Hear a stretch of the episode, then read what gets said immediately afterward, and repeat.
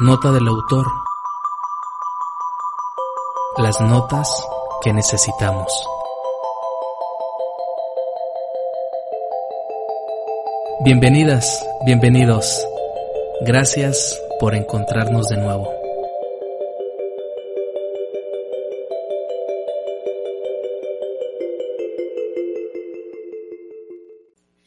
¿Cómo están mis amigos y amigas de Nota del Autor? Gracias por seguirnos a través de este medio digital, a través del blog Nota del Autor, YouTube, Nota del Autor, Facebook, Instagram, nuestros podcasts en Spotify, en Apple Podcasts, en fin. Estoy eternamente agradecido con usted por este seguimiento tan fiel y de paciencia. ¿eh? Digo paciencia porque ya han sido varias semanas que no he publicado casi nada. Hace eh, más de una semana, pues, viví el fallecimiento de un ser querido y bueno, pues ustedes saben, eh, se entra un proceso de duelo y la cabeza y las emociones es un revoltijo. Entonces, no hay concentración para eh, generar productos de desarrollo humano.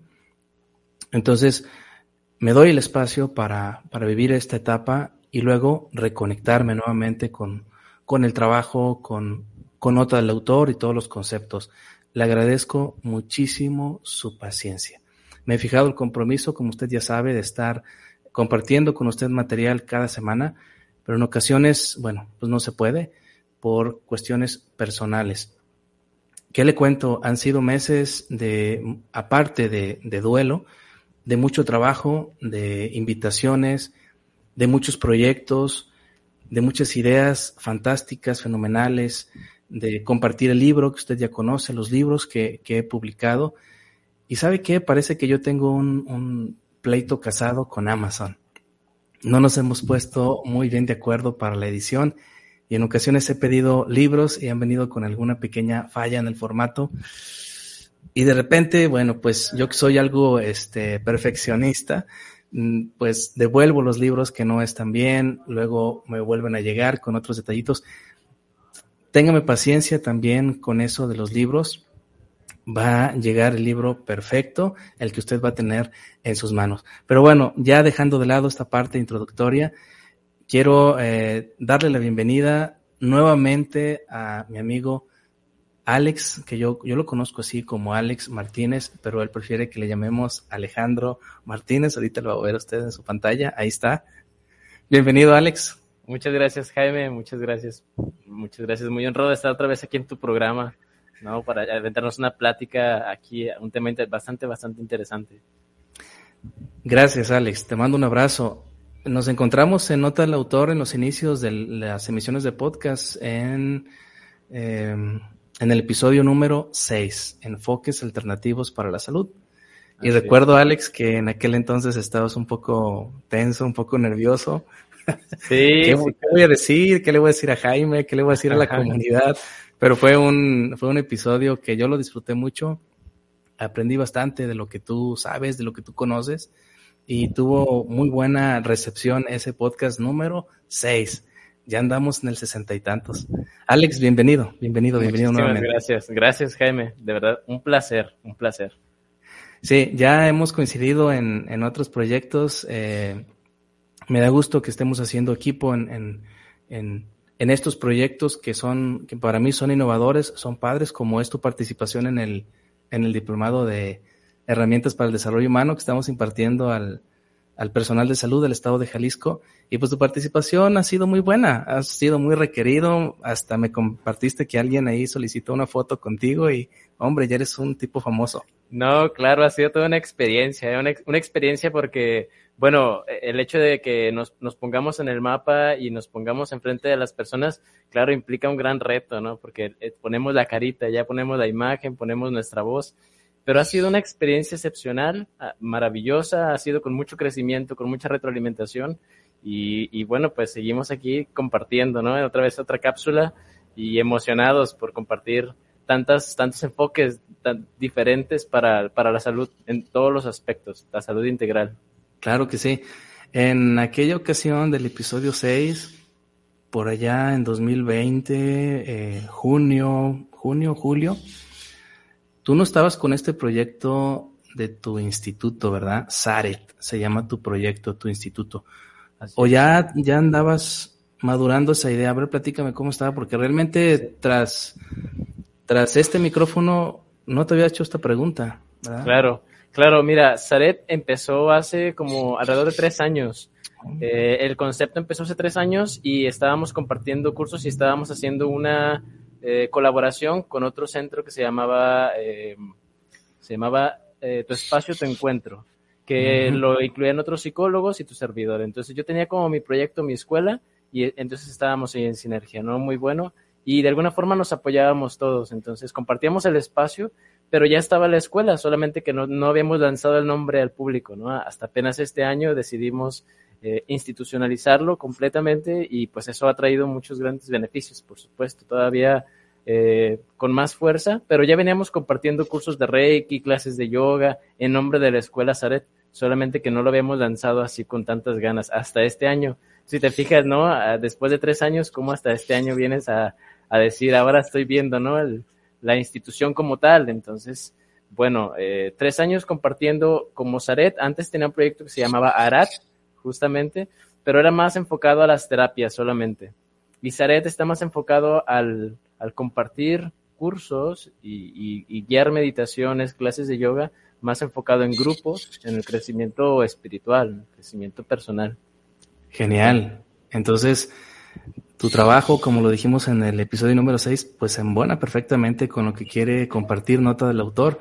No simplemente libros de, temáticas específicas, sino del desarrollo humano. Libros, eh, gente que, que, estimule el desarrollo humano en sus diferentes facetas. ¿sí? Entonces, se me ocurrió este, eh, abrir esta entrevista con, con ese comentario porque sí recordé que en aquel entonces no hablamos nada de ese instituto. Estaba como que en periodo de incubación, como tú lo dices. Así es, así es, así estábamos madurando los conceptos, las ideas, hasta que ahora ya pudimos aterrizarlo con, con esa fuerza que se necesita para mantenerlo. Sí, totalmente. Muy bien. Estimados amigos y amigas, hacemos un pequeño corte para escuchar esta cápsula relacionada con el Instituto Zaret. A todos nuestros amigos, les habla su amigo Alejandro Martínez, fundador de Escuela Zaret. Esperando se encuentren muy bien. Estamos aquí para invitarlos a que visiten nuestras instalaciones, Escuela Zaret, aquí en Autlán de Navarro, Jalisco, donde vas a poder encontrar clases de yoga, clases de meditación, terapias alternativas, asesorías psicológicas y muchísimo, muchísimo más para tu crecimiento integral. Te esperamos, puedes conectarnos al número 33 18 54 59 45 Zaragoza número 39, puedes seguirnos en redes sociales, Zaret Centro Holístico, el Templo del Espíritu.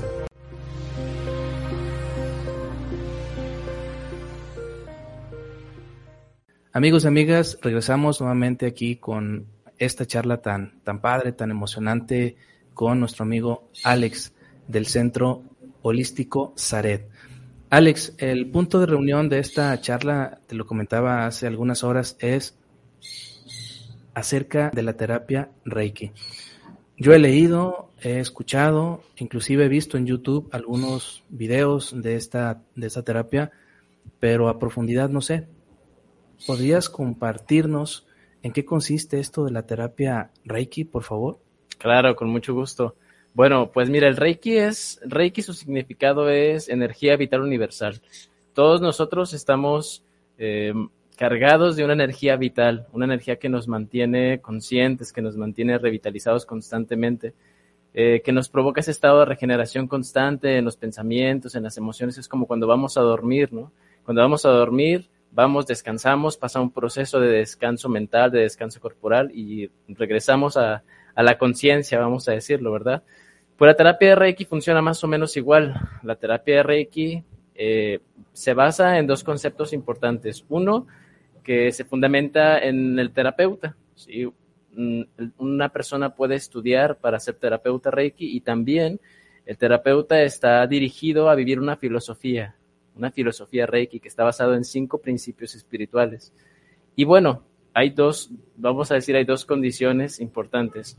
El terapeuta Reiki habrá de vivir, por supuesto, los cinco principios espirituales. Cuando el maestro Mikao Sui, que es el redescubridor del Reiki, eh, más o menos en 1865, en aquellos años, eh, pues fundamentó esos cinco principios y dirige al practicante de Reiki, que ahorita vamos a explicarles en qué consiste la terapia, a vivir estos cinco principios muy de cerca. Esos cinco principios son inmensamente básicos. Solo por hoy confío, solamente por hoy estoy en paz, solo por hoy acepto mis múltiples bendiciones, solo por hoy respeto todas las formas de vida y solo por hoy hago mi trabajo honestamente. Son cinco principios, si te puedes fijar, son bastante básicos. Y bueno, vivirlos implica que tu cuerpo, la mente estén constantemente depurándose, ¿sí? Eh, vivir una espiritualidad muy cercana, un contacto interno profundo y constante.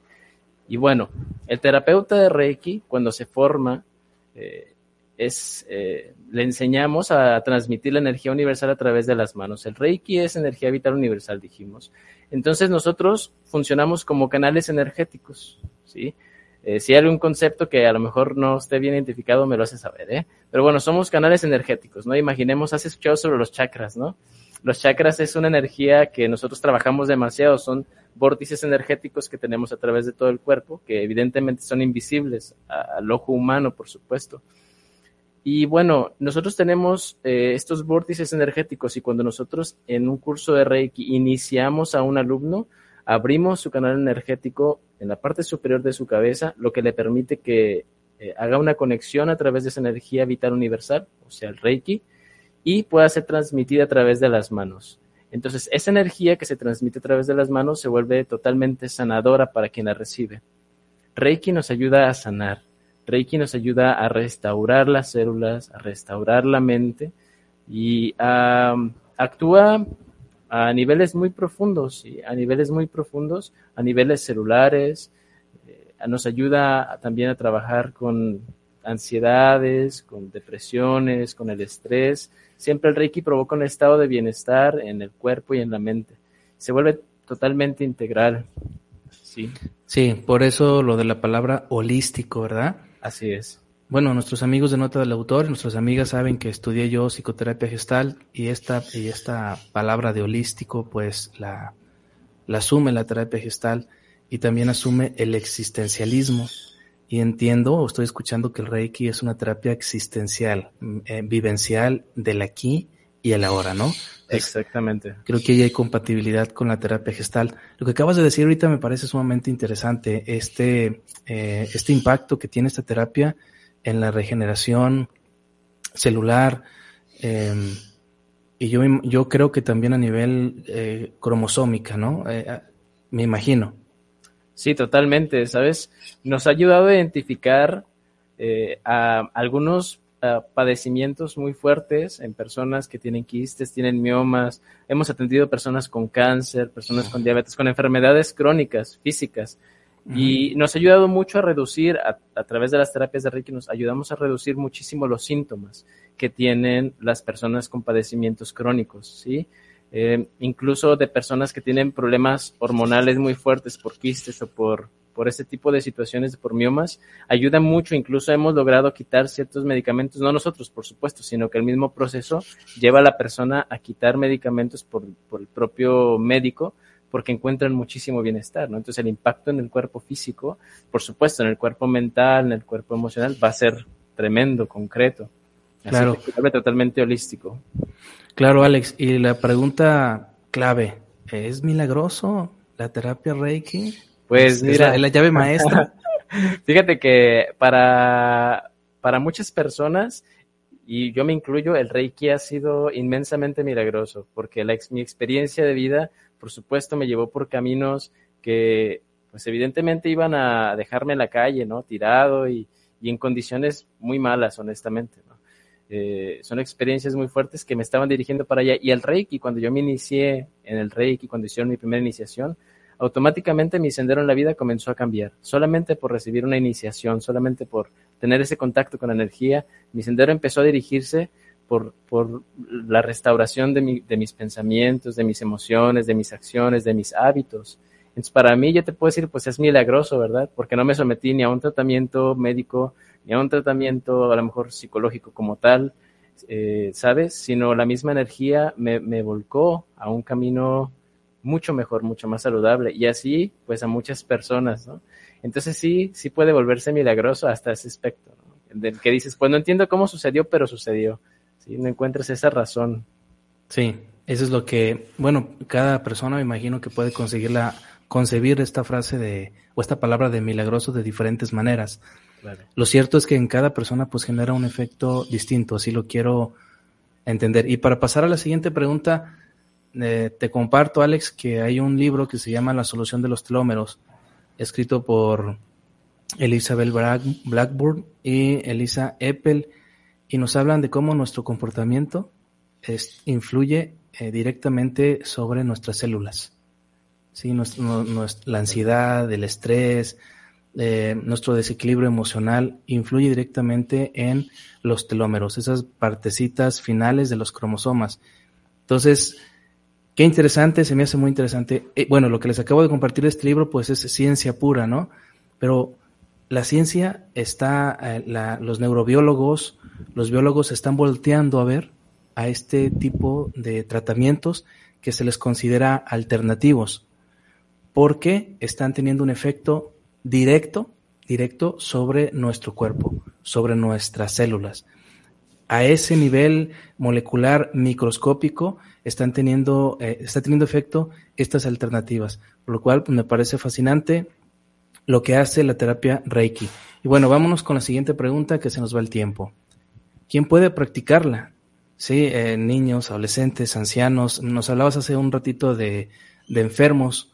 Eh, pero ¿quién? ¿Quién es, quién es el, él o la aspirante a terapia Reiki?